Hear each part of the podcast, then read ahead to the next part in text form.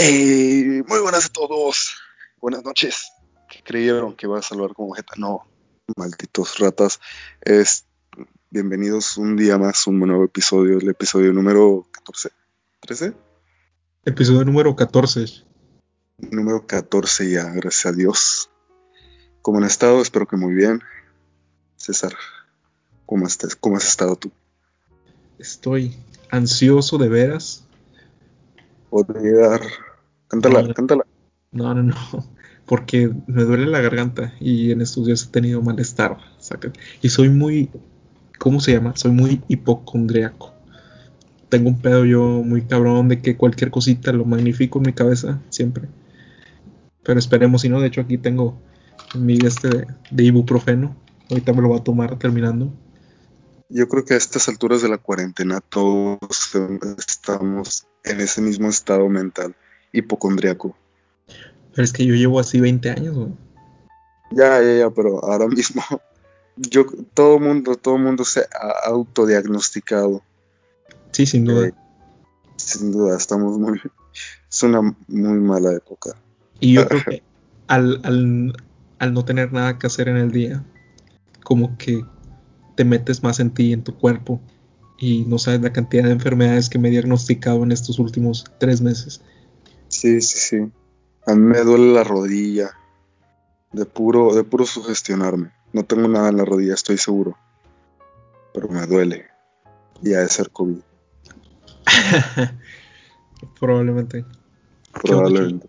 Me ibas a contar algo ahorita, antes de empezar. Te dije, no, guárdalo, guárdalo para el episodio. es una estupidez y siento que debería guardármelo para otro episodio, pero tampoco es tan importante. Hace quizá una hora estaba afuera en el patio de esta casa, ¿no? Porque salimos a buscar una cosa y me quedé platicando con mi primo ahí afuera. Entonces hace cuenta que el patio en el que estábamos da para un terreno que está baldío. Es puro monte enfrente del terreno, del patio. Y estábamos platicando tranquilos y de repente, escuchamos un, ruido en el monte. Y pues yo pensé, no, pues me lo, he de, me lo he de haber imaginado. Y en eso los perros empezaron a ladrar. Uh -huh. Y se a donde estaba el ruido y volteo a ver a mi primo y le digo, ¿escuchaste? Y me dice, sí. Y nos dio culo y nos metimos. O sea, ¿no viste qué era? No vimos qué era. Probablemente fue un jabalí. Un jabalí. Pero entre, ¿sabes? En la incertidumbre de no saber qué fue, porque realmente aquí en ese monte han encontrado tigrillos. ¿Qué onda, chico? ¿Cómo has estado? ¿Qué hiciste esta semana? Ah, pues aprendí a andar en bici. Se lo he presumido a todo el mundo porque o sea, es una de esas cosas que siempre he visto y he pensado, ah, la quisiera saber andar en bici. Pero nunca había tenido la oportunidad realmente de, de aprender. Y pues se dio, no tenía nada más que hacer. Y ahorita, esta semana realmente no aprendí a andar en bici, pero empecé a, andar, a aprender a andar en moto. Órale. ¿En una itálica? En una itálica. no, no, ¿cómo crees? César, tú, ¿cómo te fue? Cuéntanos, ¿qué hiciste esta semana? Esta semana hice varias cosas. Este, escribí la historia que les voy a traer más de ratito. Empecé a ver Cobra Kai, ¿ya viste Cobra Kai? No, pero sé que trata de dos viejillos peleando por algo que pasó hace 40 años. Está, es, es que no, no sé si está buena, pero la serie hace que te guste porque te recuerda. Es, para mí, Karate Kid me gustó mucho la vida de niño y siempre me ha gustado mucho esa película. Estoy, espero y tú ya la, la hayas visto también. Karate Kid para mí es una de esas películas que me gustan porque sé que a mi abuela le gustan. Es una de esas películas porque yo cuando era niño veía muchas películas con mi abuela. Entonces, hay muchas películas que realmente a mí actualmente no me gustarían. Y yo estoy consciente que no me gustarían si las viera por primera vez. Pero me gustan porque yo sé que a ella le gustan. Ok. ¿Sabes?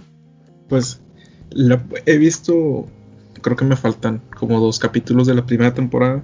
En realidad, cada capítulo dura media hora, fue lo que no me, fue lo único que no me gustó. O sea, dura nada.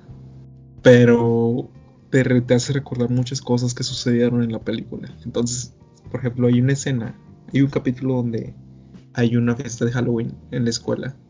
¿Te acuerdas de, la fiesta de Halloween en Karate Kid? No. Bueno, que el, el vato va vestido de esqueleto. El, el malo, el que te pintan como malo en, en Karate Kid. Y está el bueno, ¿no? Daniel LaRusso, se supone que es bueno. Y pues se pelean ahí en la fiesta. Pero el chiste es que un, un chavillo en esta Cobra Kai va vestido de, de esqueleto. El mismo disfraz. A la fiesta lo ve Daniel LaRusso ya de grande y se queda de que. Así como que. Como el perrito que, que recuerda lo que vivió en Vietnam, ¿sacas? Sí. Y sí, cosas así. Pero lo que quería llegar con Cobra Kai es que te muestra la perspectiva del malo, del malo que te inventaron en la película original. Porque ya sabes, en una, siempre en una situación hay un bueno y un malo. Depende del lado en el que lo veas, ¿no? En cualquier situación. En cualquier situación de conflicto hay un malo y hay un bueno. Entonces en Karate Kid el bueno es Daniel LaRusso.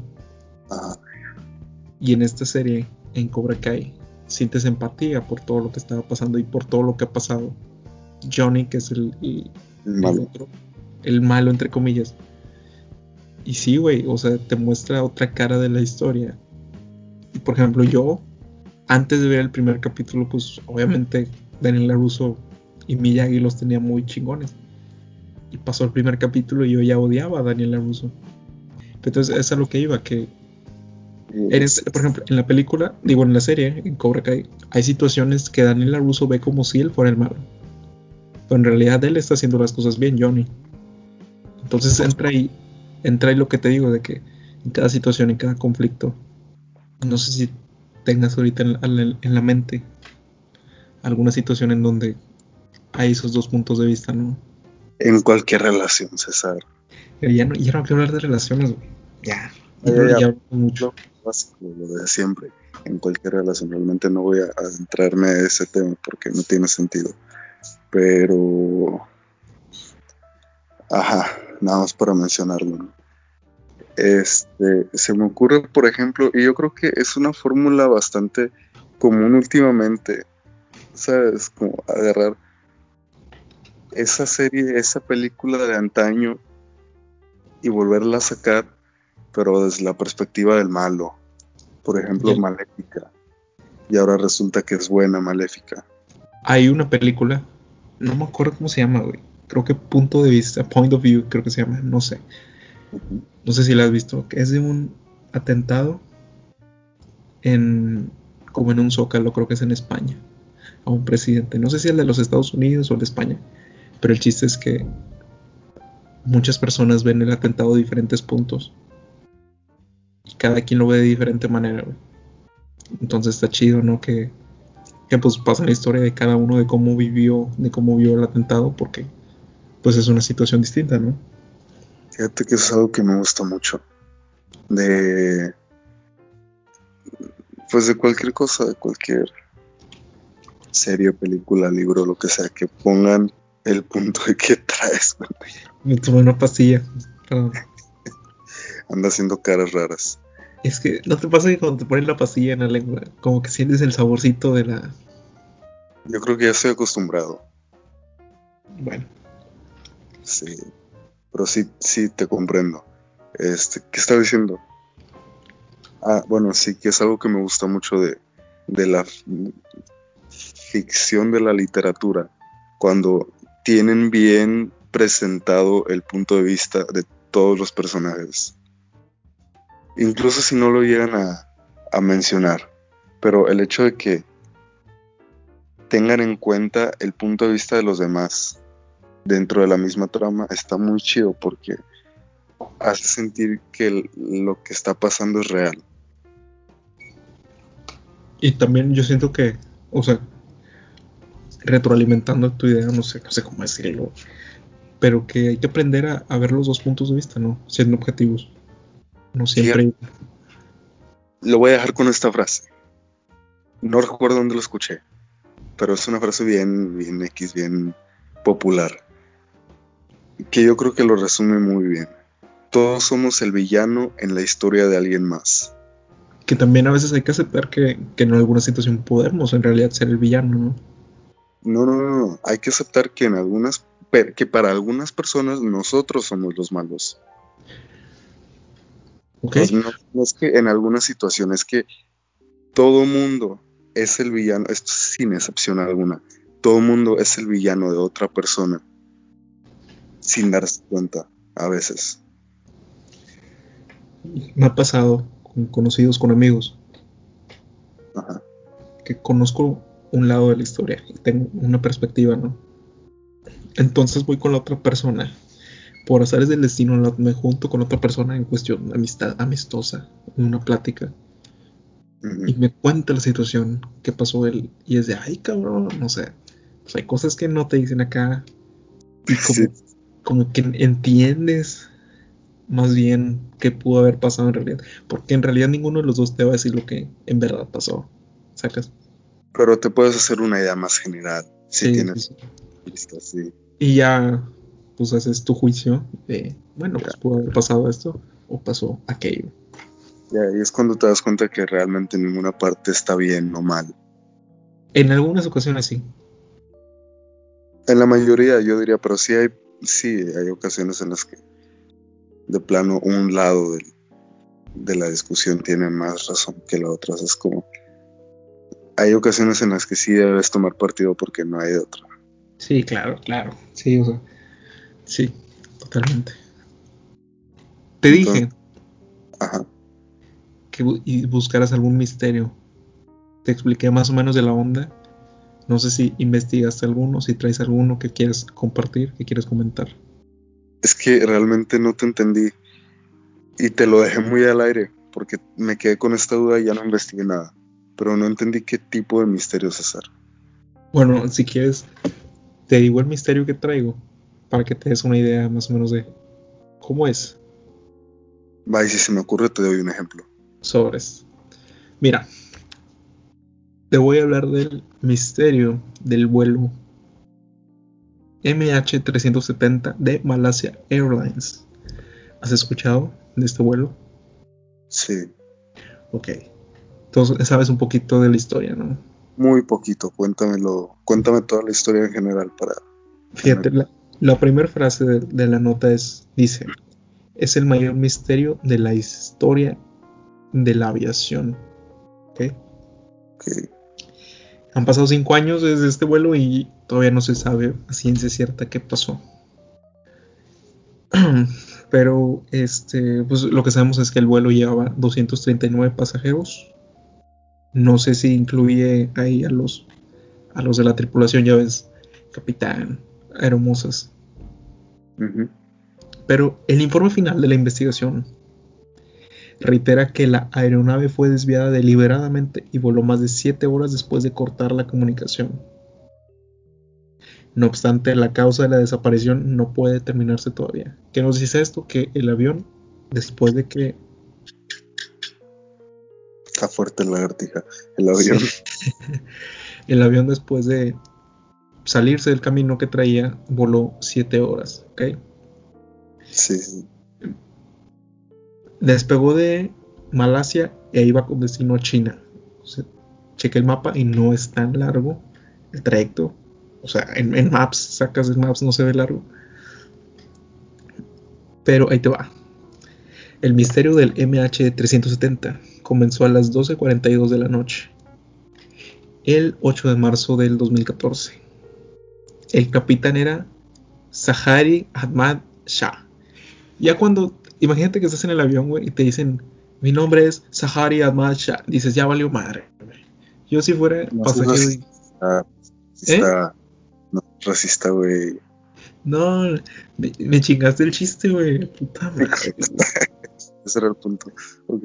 Su, copi- su copiloto era Farid Hamid.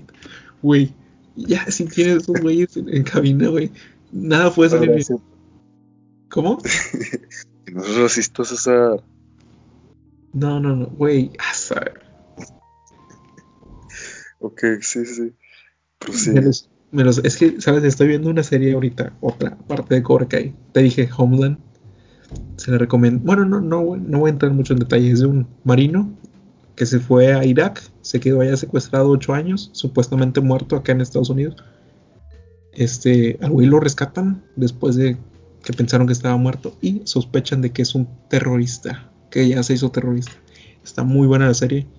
Y ando con esta onda, güey, de los terroristas. Hasta bajé un juego que tiene que ver con terroristas, güey. Entonces, traigo el tema, traigo el tema. De hecho, ¿cómo me llamo en, en, en Among Us? No me acuerdo. Bueno, no lo vamos a decir porque quiero, quiero visa. Entonces, Ok, lo vamos, ok. Sí, sí. lo vamos a evitar. Dato curioso, dato curioso.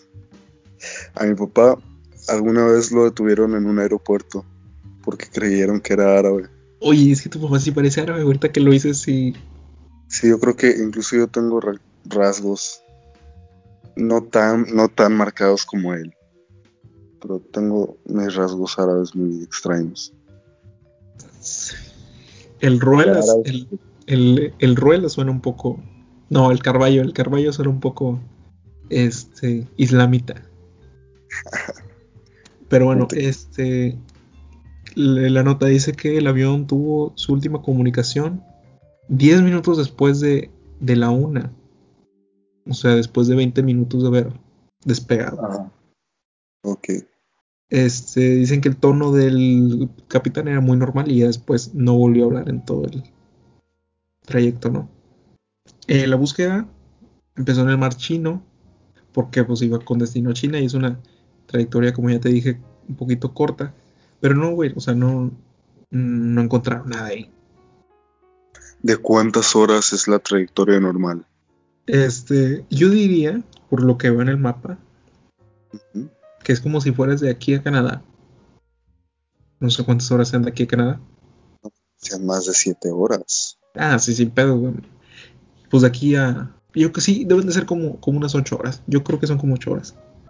Algo muy sospechoso es que dice: En los siguientes días se descubrió que el avión se había contactado 7 veces con un satélite geoestacionario. Es decir, que permanece inmóvil sobre un determinado punto del globo. O sea, que se buscó comunicación, pero no, no hubo. No se encontró, o sea. ¿Por qué? No se sabe.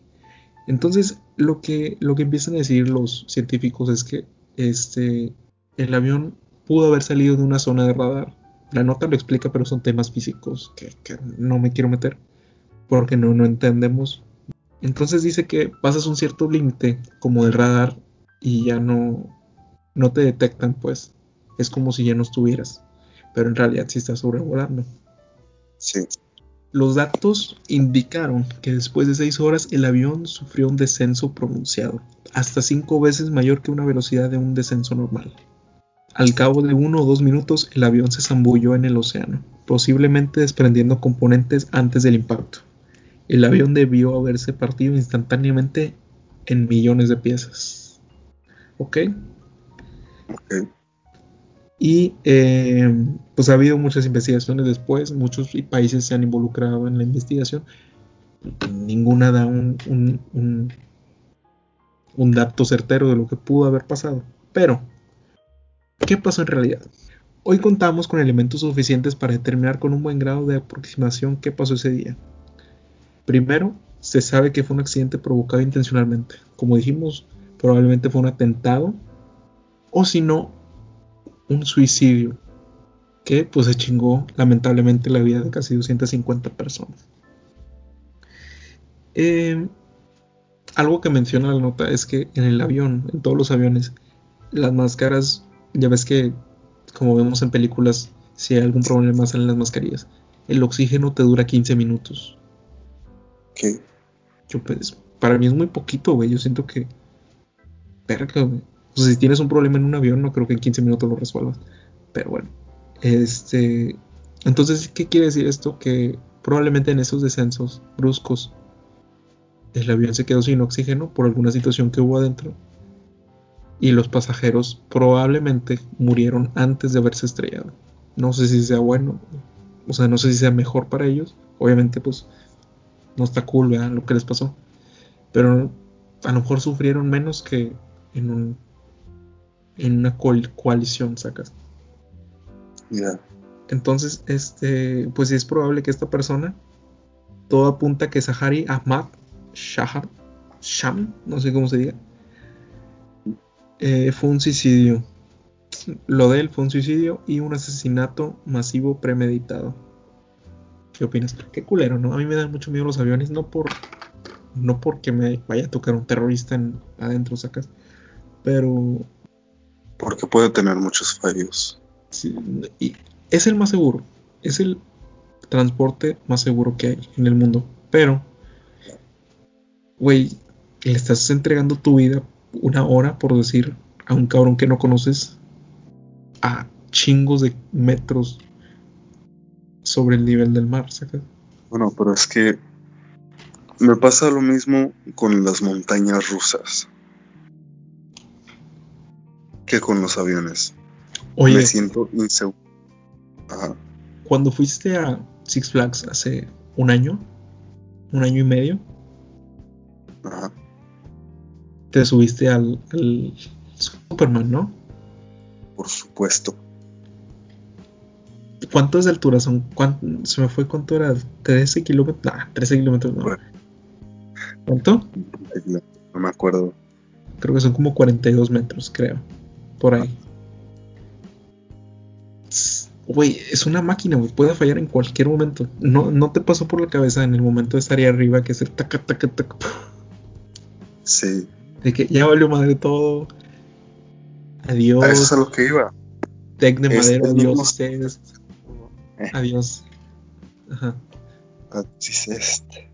Es el mismo sentimiento que tengo con los aviones y las montañas rusas. Porque yo estoy consciente que le estoy confiando mi vida. Porque es algo realmente bastante peligroso. Bueno, en sí, la descripción de montaña rusa, un vagón que se levanta 40 metros y luego cae en picada, es, es peligroso. Así, tal, igual que lo es el avión. Pero yo estoy consciente de que ahí va muchísimo dinero en- de por medio. ¿Sabes? Sí. Entonces el hecho de que haya tanto dinero de por medio y que haya tantísimo dinero en juego, porque si yo llegara a morir, estoy seguro de que nos perderían muchísimos millones de pesos. No, probablemente le cierren el, le cierren el, el Six Flags. Pasó con, con Chapultepec, se me fue el nombre, la feria de Chapultepec, que ni en, una, ni en una montaña rusa, güey, esas madres que da vueltas, un morrillo salió disparado y falleció.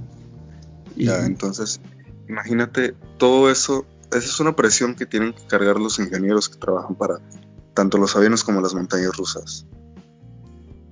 Entonces, cuando yo me subo a una montaña rusa, a un avión, a cualquier transporte peligroso que yo estoy consciente de que les estoy confiando mi vida, me subo pensando y, ¿sabes? Teniendo siempre eso en mente de que, a ver, güey, no me voy a morir, porque si yo me muriera, para ellos realmente no significaría tanto mi muerte, porque no me conocen, no es como que les vaya a pesar, no es como que se vayan a sentir culpables realmente.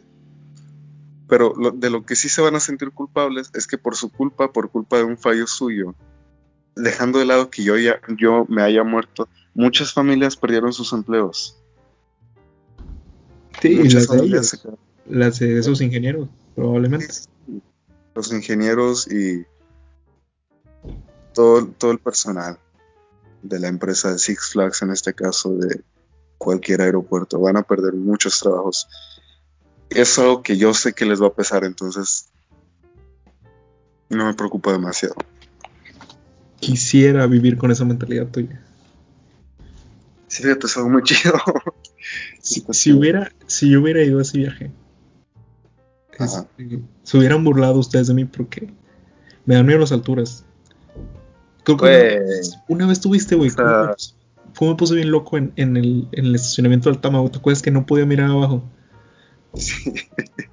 Güey, me da un pavor las alturas, pero Pero hay algo curioso, cuando he ido en avión me gusta ir por la ventana. No sé por qué, me da, me da más confianza ver por dónde estamos pasando que estar en pasillo y no saber qué chingados.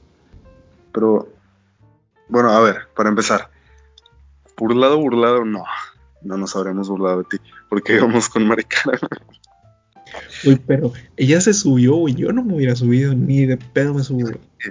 Me sorprendió mucho que fue muy valiente, o sea, no, no esperaba que se quisiera subir.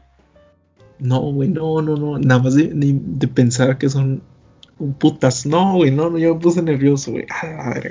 Vamos, vamos, vamos. Te acompaño, güey. Te, para... te, grabo. Sí. No, no, no, vamos, te subes. No me subiría. me dan cuando llegamos. Me dan miedo las de la feria, güey, de aquí. No, es que eso sí, eso sí dan miedo. para que veas. Esos sí dan miedo. A esos cabrones no les confío en mi vida para nada. Bueno, sí. Ok. Sí, no, los juegos están postrados, están puestos sobre blocks. Eso sí me dan miedo.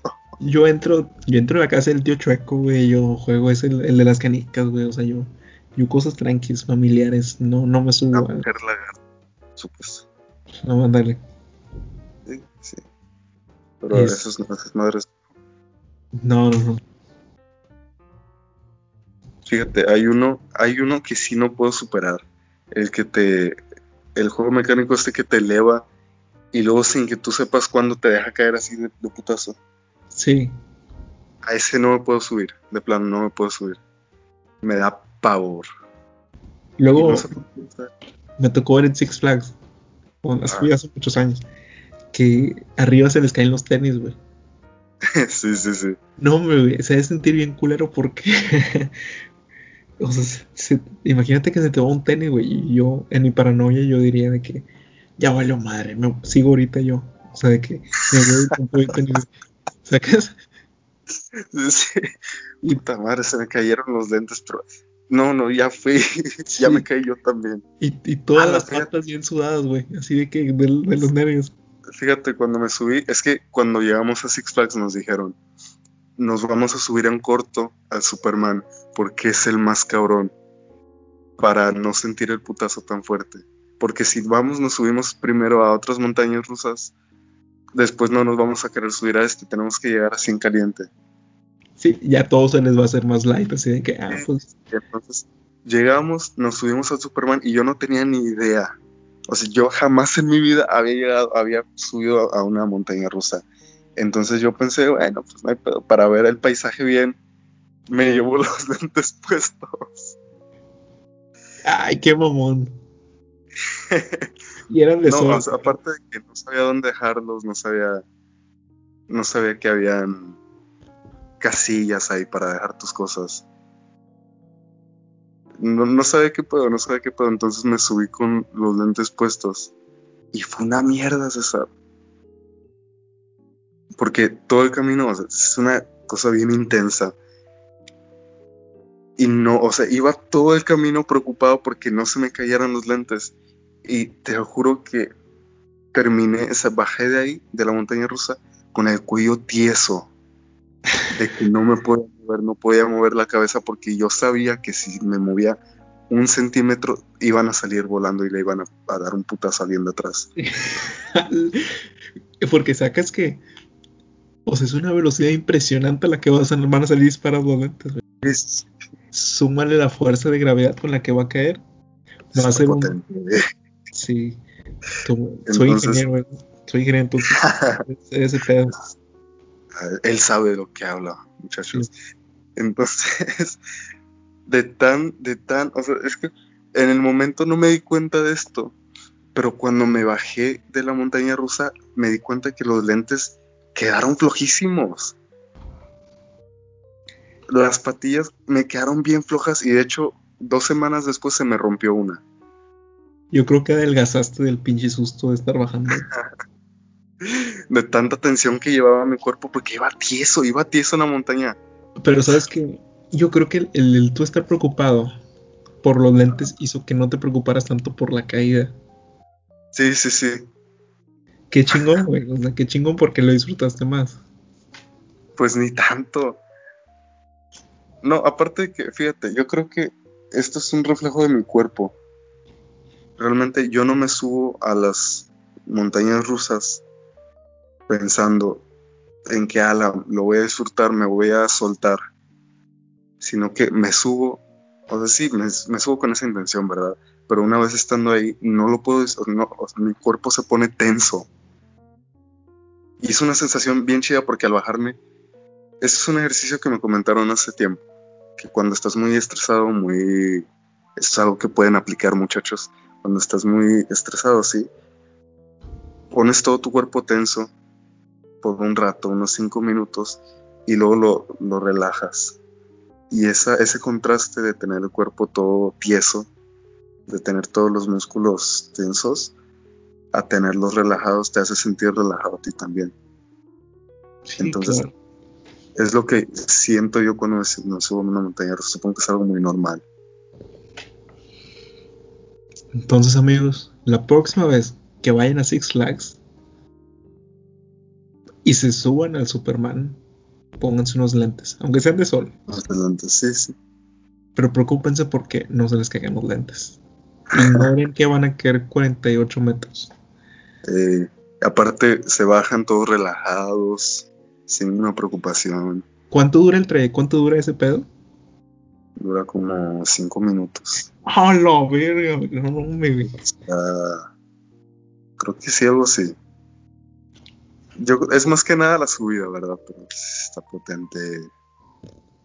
Lo voy a investigar. A ver, a ver, a ver. Tres minutos, dura tres minutos. Ah, me mamé, me mamé. Eso, dura una canción, güey. Sí, está, y de todas formas está chido, está potente. Yo, yo creo que parte de ese miedo viene de Destino Final. ¿La viste? Cuando se quedan arriba en la montaña rusa. Ah, lo, vi de chiquito y yo creo que me traumó. Pero entonces, amigos, la próxima vez que vayan a Six Flags, lentes, lente oscuro, naco seguro. ¿Qué tiene que ver? Vaya forma. Oye. A ver, cuéntame, César. Te, traigo, te digo mi historia. Ah, sí, sí, sí, cuéntame tu historia. No prometo nada. Es una historia nada más. Es una historia. Es una historia. Ok. Ok, a ver. Cuéntanos, cuéntanos. Siguiendo en el mood del avión. Ok. Vamos a traer una historia de, de un vuelo era el vuelo de Malasia 244. Alrededor de 180 personas viajaban de Singapur a Astana, en Uzbekistán. Decenas de familias y pasajeros se subieron a ese vuelo sin saber que la vida no volvería a ser la misma después del despegue. Sin saber si llegarían a su destino y sin saber siquiera si llegarían vivos. El vuelo empezó normal, todos los protocolos de seguridad en regla y las aeromosas ordenaban el uso del cinturón para el despegue entrante. Comenzado ya el vuelo, cada pasajero entró en su mundo. Se quitaron los cinturones, unos se ponían audífonos para ver películas, otros optaban directamente por dormir ante el, ante el largo trayecto que se avecinaba. En medio del viaje, se comenzaron a escuchar murmullos dentro del avión. Mucha gente comentaba cosas y comenzaba una pequeña preocupación e intriga por saber lo que estaba sucediendo. Poco a poco la gente fue agarrando su celular y todos quedaron sorprendidos con la noticia. Se había formado de manera inexplicable un tifón delante de ellos. Pequeño paréntesis, un tifón es como un huracán, pero allá, por Japón y ese pedo. Es lo mismo que un huracán, pero de aquel lado. Cierro paréntesis. Okay. El capitán se enteró de la situación y le comentó a los pasajeros que no había por qué preocuparse, que aunque fuera un fenómeno extraño y extremadamente inusual, este se debilitaría al avanzar a tierra. Y probablemente solo se cruzarían con algunas lluvias y un poco de turbulencias. Aunque había dos palabras en su discurso que explicarían todo lo que estaba a punto de suceder. Extraño e inusual. Me pasaron las horas, las lluvias se hicieron presentes y las turbulencias no faltaron. Debido al nerviosismo que provocó la situación, el sueño se convirtió en insomnio de las personas que querían dormirse, y en esos pasajeros que querían ver una película, el volumen de sus audífonos era bajísimo, prácticamente nulo. Los susurros volvieron y antes de que todos los pasajeros se enteraran de la nueva situación, el capitán se les adelantó. El tifón permaneció intacto, de manera inexplicable no se movió y permaneció fijo. El capitán pidió mantener la calma. Dijo que era imposible ya evitar el tifón y que tenían que cruzarlo. La situación era complicada por dos cosas. El avión tenía que cruzar el tifón, como dijo el capitán, y cruzar el tifón implicaba poca visibilidad y cada vez estaban más cerca de cruzar las peligrosas montañas del Himalaya. Las turbulencias cada vez fueron haciéndose más fuertes y tras una potente sacudida, un rayo impactó el ala del avión. Las luces dentro del avión se apagaron y la gente comenzó a gritar. Pasaron unos cuantos segundos y poco a poco comenzó a iluminarse otra vez dentro del avión. En cabina la situación era crítica. El motor izquierdo ya no funcionaba, producto del rayo que había impactado, y al horizonte ya no se apreciaba nada. De pronto se escuchó una especie de explosión dentro del avión, donde todos, hasta en cabina, quedaron aturdidos por el estruendo. Al buscar algún posible rastro de lo que se había escuchado, toda la tripulación se encontró con la sorpresa de que estaba todo prácticamente intacto. Por las ventanillas se pudo apreciar que ya se estaba sobrevolando el Himalaya. El pánico del capitán lo consumía y los pasajeros en llanto oraban para que todo saliera bien. Y fue así. Un silencioso y atormecedor resplandor blanco proveniente de fuera del avión lo iluminó por completo. En ese momento el campo magnético del avión comenzó a tener cambios drásticos. Se perdió toda gravedad que existía en él y de repente el avión colisionó. Al pensar que un avión se estrella en las montañas del Himalaya en medio de un inexplicable tifón, lo primero que pensarías es que todos murieron. Pero no fue así. De manera sorpresiva, un grupo de personas, al despertar del choque, aparecieron en medio de la selva, con unos indígenas alrededor de ellos viéndolos. Otros en medio del desierto, donde había una especie de naves espaciales sobrevolándolos. Otros en, en un lugar totalmente atípico, donde estaban rodeados de increíbles rascacielos y autos voladores. Pero lo que pasó con esas personas te lo voy a contar en algún otro episodio. Ok, entonces nos dejas con final abierto. Con final abierto y continuación a futuro. ¿Puedo decir lo que yo creo que pasó con ellos? Dime qué pasó con ellos. Viajaron en el tiempo de diferentes épocas. Lo veremos en capítulos próximos. Eh, síganos sintonizando. Este, ya para terminar, yo creo, quería regresar al tema. Imagínate qué crees que hayan sentido los pasajeros de aquel vuelo que nunca volvió a, a, regresar. Güey, güey, qué casualidad, güey. Te lo juro que no, no, no, no, perdón que te interrumpa. No se me cruzó por la cabeza. ¿Sabes qué día es hoy? ¿Qué día es hoy? Hoy es 11 de septiembre. Ok. A ver, hoy cuando estamos grabando esto, César. Y va a salir esto el 11 de septiembre. Oh, tienes razón, tienes razón. Oh, madre mía. Oh, madre mía. Entonces, una casualidad muy, muy misteriosa. Pero pues. vaya, vaya fecha fatídica. Sí, güey, muy culero. Pasó hace qué? Hace 21 años. No, no, no, 19 años. Hace 19 años pasó ese accidente ese atentado, ese atentado. Incidente. A, las Torres Gemelas. Y al Pentágono, también atacaron el Pentágono, creo. Y se supone que iba otro dirigido a, a la Casa Blanca, no sé si sabes eso. Pero pues, se cuentan la, cuenta la historia que los pasajeros armaron de valor y evitaron que chocara contra la Casa Blanca. Y el avión chocó a unos kilómetros de ahí en un bosque. Pero sí, una fecha muy trágica. Y ¿Tú querías en una situación así ya para acabar? Una situación donde no que el avión va a tener algún problema, que, que te encuentras con una situación en donde es un posible atentado. Probablemente nada. Me agarraré bien del asiento y rezaría por no morir. Una vez alguien me comentó que probablemente en, el, en todos esos aviones que, que chocaron ese día, o sea, hoy hace 19 años, ninguno de los terroristas en realidad traía algo. O sea, traía bombas. Ya ves que siempre nos pintan la imagen de que traían bombas. O sea, que en realidad eran. ¿Qué tan probable era que un güey pasara con una bomba por los filtros de un avión? Ya más un árabe, güey. Con todo respeto a los árabes. Pero.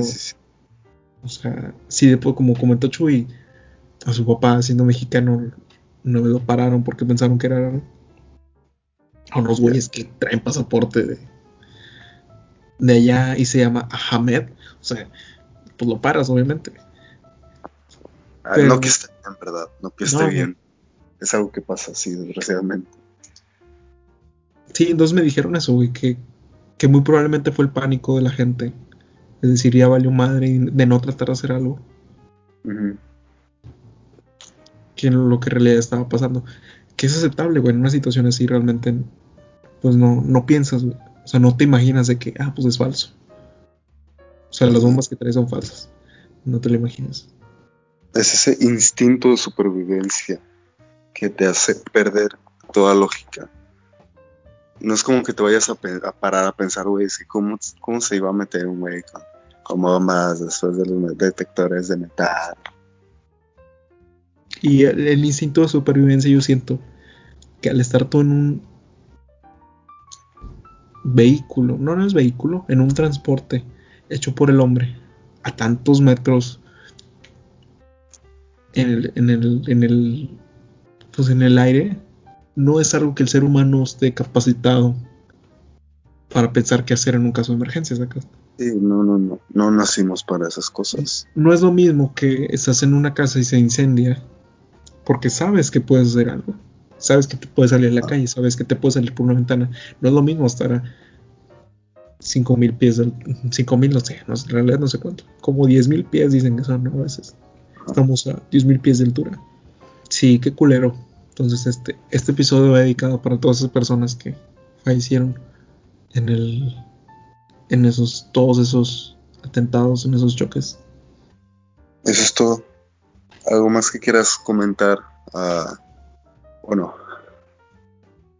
para dejarte libre la despedida. Muchas gracias por escucharnos. Como cada semana se agradece que sigan sintonizando su podcast favorito, el mejor de todo, de todo Tampico, como si fuera muy grande. Y Ciudad Madero. Ciudad Madero. Esta semana. Altamira. Estaba checando solo por un mes, pero Altamira. Estaba checando las estadísticas del podcast en nuestra plataforma favorita, Anchor. Y nos fue bien, nos fue bien. Tuvimos el. Desde que empezó el podcast. Desde que empezó el podcast. Tuvimos el pico más alto. Sin contar, obviamente, la primera semana. Este. Tuvimos el pico más alto de 15 días. O sea, en, en los últimos 15 días nos escucharon muchas personas. Entonces, este, esperemos es que este episodio está cabrón para subirlo a YouTube. Pero el pasado, voy a hacer lo posible porque el pasado, el episodio pasado ya está en YouTube. También, ¿te parece? Bien. Y, pues, sin más que agregar, esto fue Semáforo Azul.